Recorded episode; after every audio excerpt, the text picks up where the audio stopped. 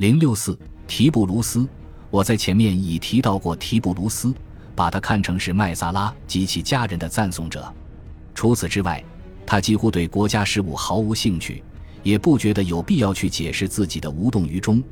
这是个无需更多理由的事实。帝国的影响力没有必要扩展到帝国事务的范围之外。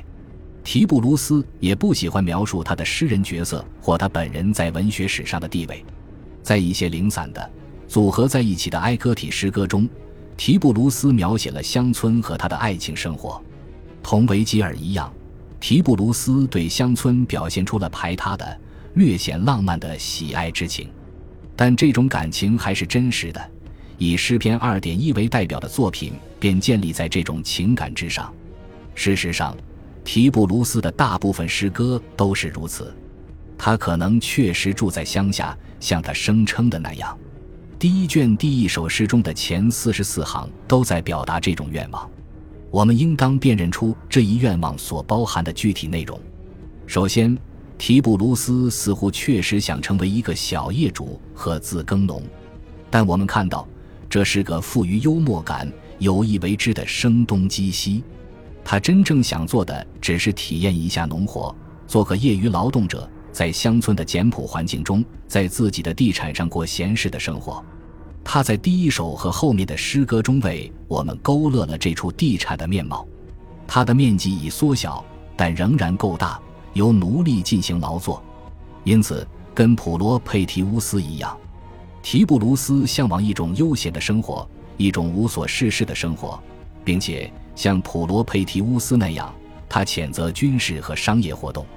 但与习惯了城市生活和城市礼仪的普罗佩提乌斯不同的是，他希望能在乡下度过闲散的时光。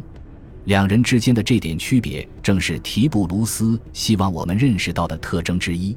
这四十四行诗表达了提布鲁斯式的愿望。我们会问：那爱情呢？它的位置在哪里？我们还会问：提布鲁斯何不立刻动身前往他的地产，而要留在罗马痛苦呻吟呢？最主要的答案是因为爱情。提布鲁斯用下面的话继续倾诉着他的田园之梦：“Pero assages satisest, satisest requiescere lecto, as I licet et solito membra loertoro, quam uit mites uentos odire cubentem, et dominum temero continuus sino。”一小块田地已经足够，只要还能躺在床上，在熟悉的睡椅上舒展四肢，躺在这里倾听旷野的风声。温柔地抱着我的女主人，这是何等欢悦的事情！提布鲁斯用了“女主人”一词，表明他是自己爱人的奴隶。他把心中思恋的那位称作德利亚。同昆提亚相似，德利亚的真实社会地位也是充满争议的。但他的特点跟昆提亚区别不大，可能是被视女奴，看起来极为崇尚物质利益。总的来说，他具备明显的城市特征。但我们却知道。它是提布鲁斯乡村生活理想的一部分。事实上，正如第二首诗向我们揭示的那样，那是他乡村生活理想中不可或缺的成分。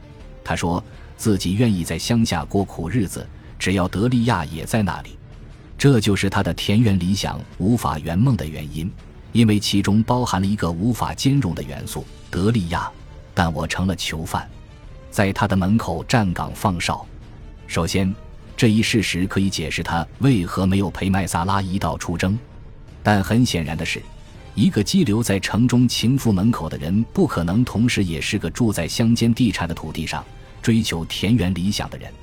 德利亚阻碍了提布鲁斯去实现自己的愿望。我们还发现一种制造紧张情绪的因素，贯穿着提布鲁斯的一生，充实了他的诗歌，使他成为堪与普罗佩提乌斯匹敌。并与之相对的浪漫主义梦想家，普罗佩提乌斯想在昆提亚身上看到神话人物的影子，这个意愿注定要在现实面前破灭。提布鲁斯想在德利亚身上看到一个符合他乡村理想的形象，这一想法同样注定要被现实撞得粉碎。与普罗佩提乌斯一样，他也有看透真相的时候。诗篇五对提布鲁斯的田园和爱情理想进行了最为详尽的叙述。乡间的生活，德利亚在收割中扮演着贤内助的角色等等，但这一描述的结论却是 “Hake me he finch bam”，一切都是幻梦。在当时清醒认识到自身境遇的可怕情绪中，提布鲁斯用苦涩的讽刺笔调复述了自己从前的幻想。我们感到，在挑衅传统价值观的手法上，提布鲁斯刻意做的与普罗佩提乌斯有所不同，着意要表现得更为叛逆。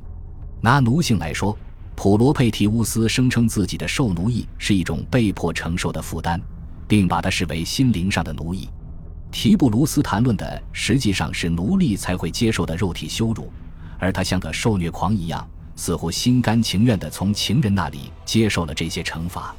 提布鲁斯还换了另一个更糟的情人尼米西斯，他比德利亚更为铁石心肠，利欲熏心和唯利是图。我们可能会以为，对乡村生活的向往和对自己地产的喜爱贯穿了提布鲁斯的一生。事实并非如此。通过尼米西斯，提布鲁斯向我们表明，爱情不仅可以让浪漫主义者弃绝社会的价值观，还可以让他背离自己的理想。在二点三中，一个情敌夺去了尼米西斯，在秋收时节把他带到一处乡间别墅。提布鲁斯的反应是，他诅咒乡村的丰收，诅咒自己从前特别钟爱的事物。还有别的类似例子。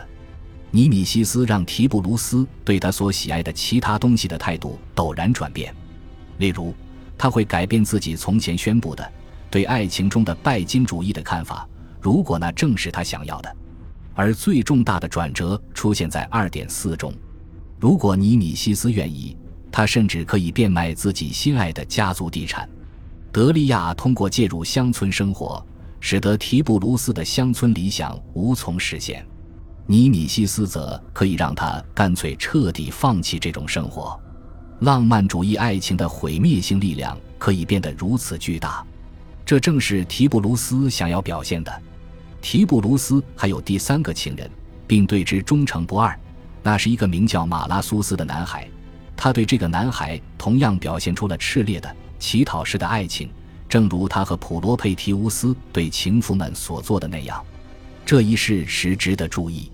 诚然，在其他诗人那里，从来都是高调承认同性恋情，但对爱情诗人而言，同性恋通常被视为小事和旁支，不是用来倾注热情的对象。我们看到，提布鲁斯再度在挑战传统的赌博中提高了筹码。